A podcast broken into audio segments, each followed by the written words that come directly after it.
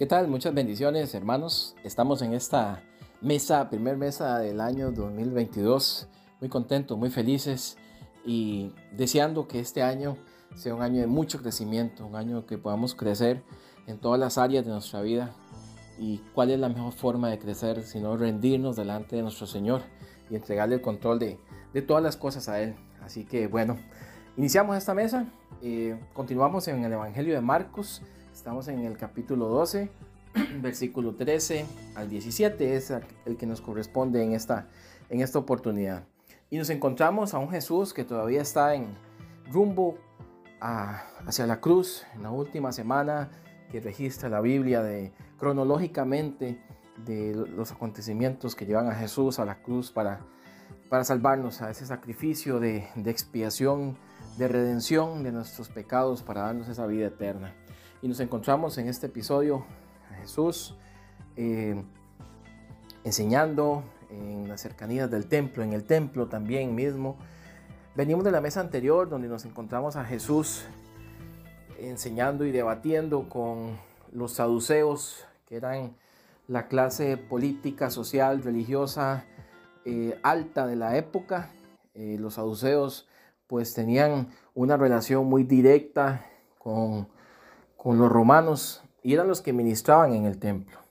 Y ellos al no encontrar cosas en Jesús para, para, para mandarlo a arrestar, eh, dice acá en el versículo 13, dice, eh, y le enviaron algunos de los fariseos y de los herodianos para que los sorprendieran en alguna palabra. Algo importante acá, vemos cómo, cómo Marcos quiere darnos a entender cómo Jesús se enfrentó a todas las clases religiosas, a toda la religión de la época. Tenemos los saduceos, que eran los sacerdotes, los que ministraban en el templo, que se habían, por decirlo así, habían prostituido lo sagrado, porque los sacerdotes tenían que ser eh, levitas, y ellos pues ya habían perdido un poco esta línea, sino que eran más incluso impuestos por, por temas políticos, por cercanía con los romanos.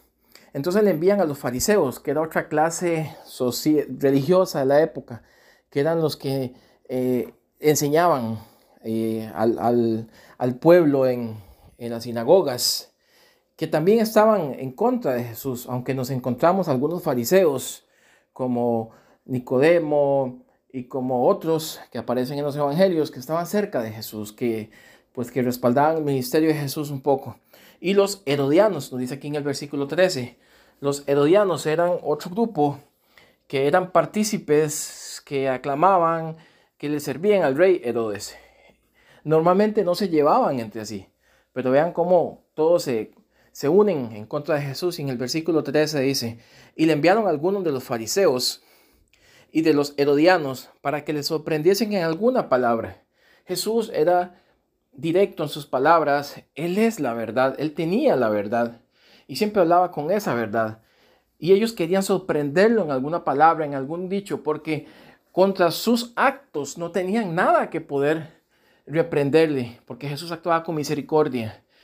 Sus milagros reflejaban su divinidad, entonces ellos querían sorprenderlo en, en algún traspié en su palabra, en sus palabras, contra, en este caso, como vamos a leer, ahora se estaban, ya no era por sus creencias judías ni por su religión, sino ahora por el efecto en contra de Roma. Dice en el versículo 14, viniendo a ellos le dijeron, Maestro, sabemos que eres hombre veraz y que no te cuidas de nadie, porque no miras las apariencias de los hombres, sino que con verdad enseñas el camino de Dios.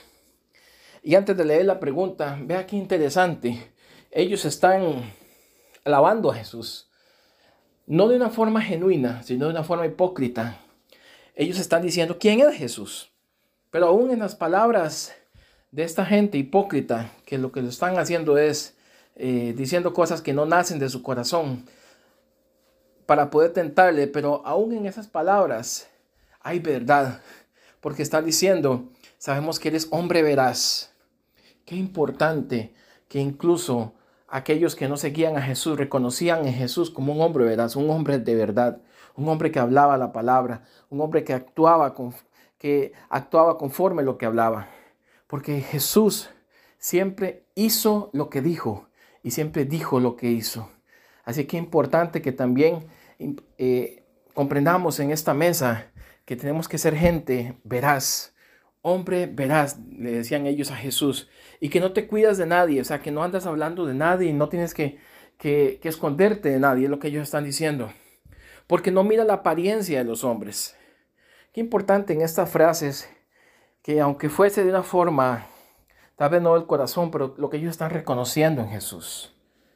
Hombre veraz, hombre que no se esconde, que no mira la apariencia de los demás, sino que enseñas con verdad el camino de Dios. Era inevitable que ellos reconocieran esto en Jesús. Verás que no se esconde de nadie, no se oculta, que no mira la apariencia de los hombres, sino que enseña con verdad el camino de Dios. Y eso es importante para tomarlo para nuestra vida. ¿Qué estamos enseñando? ¿Qué estamos ¿Cuál es el camino que estamos marcando con nuestra vida?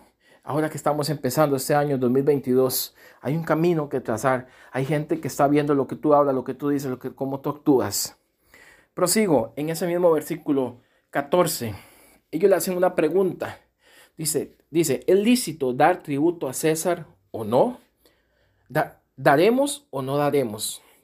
Es importante entender el contexto histórico en que se está desarrollando eh, este acontecimiento. El pueblo judío está, es esclavizado, es parte del imperio romano. Los romanos esclavizaban los pueblos, los lugares, las naciones, y de una forma inteligente, no como hacían otros imperios anteriormente que los mataban, los saqueaban. Los romanos pues también eran crueles, pero ellos sabían de una forma más astuta. Los dejaban que ellos siguieran con su cultura, con su religión, con sus cosas, pero que pagaran un tributo que pagaran impuestos al César. Puedes seguir con tu religión, puedes seguir con tu estilo de vida, pero recuerda que César es Dios, es lo que ellos están diciendo. Y es una trampa que también hoy en día nos puede presentar el, enemigo. El enemigo puede dejar que hagas un montón de cosas, incluso que vayas y que vengas a la iglesia, que hables bonito, que hables de una forma religiosa o cristiana, pero te puede tener sometido bajo su yugo, porque al final no le estás dando a Dios lo que es de Dios. Al final te está rindiendo delante de, ese César.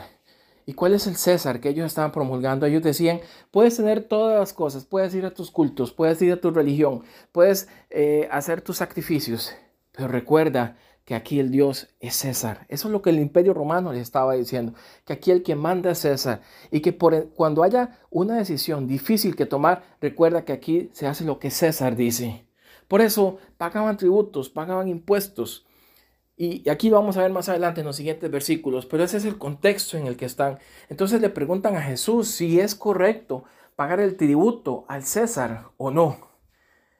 Lo querían tentar. Si Jesús decía, que no es correcto, entonces se le tenían como acusarlo delante de, los romanos, porque podían acusar a Jesús de rebeldía con, el pueblo. Pero si Jesús decía que sí, denle al César todas las cosas, entonces podían más bien entonces decir, ah, este no es de Dios porque es de los, de los romanos. Entonces lo podían acusar de otra forma también. Qué interesante cómo querían atraparlo, pero Jesús en el versículo 15 dice, mas él percibiendo la hipocresía de ellos les dijo, ¿por qué me tentáis? ¿Sabe que es importante? Jesús conoce el corazón de las personas. La palabra hipocresía en el original quiere decir alguien que se pone una máscara. Delante de Jesús no podemos tener máscaras. Él te conoce, me conoce. Él sabe quién eres en la intimidad, donde nadie te ve, él sabe quién eres delante de la gente, donde todos te ven. Delante de Jesús no podemos tener hipocresías, porque dice en el versículo 15, mas Él percibiendo la hipocresía, les dice, ¿por qué me tentáis? Traedme la moneda para que la vea. Ellos, el versículo 16, ellos se la trajeron y les dijo, ¿de quién es la imagen de esta inscripción?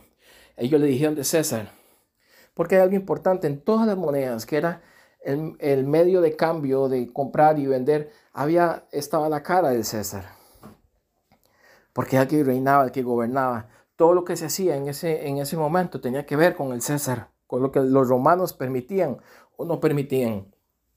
Y Jesús le responde en el versículo 17, Respondiendo Jesús les dijo, dad a César lo que es de César y a Dios lo que es de Dios. Y se maravillaron. Aquí hay algo importante para hacer el cierre de esta mesa. No es que Jesús está igualando a César y a Dios, sino que todo lo contrario, está destronando a César, porque para el imperio romano, para la cultura de la época, César era todo. Aquí Jesús está más bien diciendo, denle a César lo que corresponde, pero César no es Dios. Dios es sobre todas las cosas. A Dios hay que dar lo que es de Dios. Ellos le, de hecho, esa moneda romana decía en inscripción, César, hijo de Dios. Pero aquí Jesús está diciendo, César no es Dios. A Dios lo que es de Dios. Y al César, a lo natural, a los gobiernos, a las leyes naturales, lo que corresponda. Tienes que dar lo que corresponda. Pero a Dios es la adoración, es el primer lugar, es la obediencia.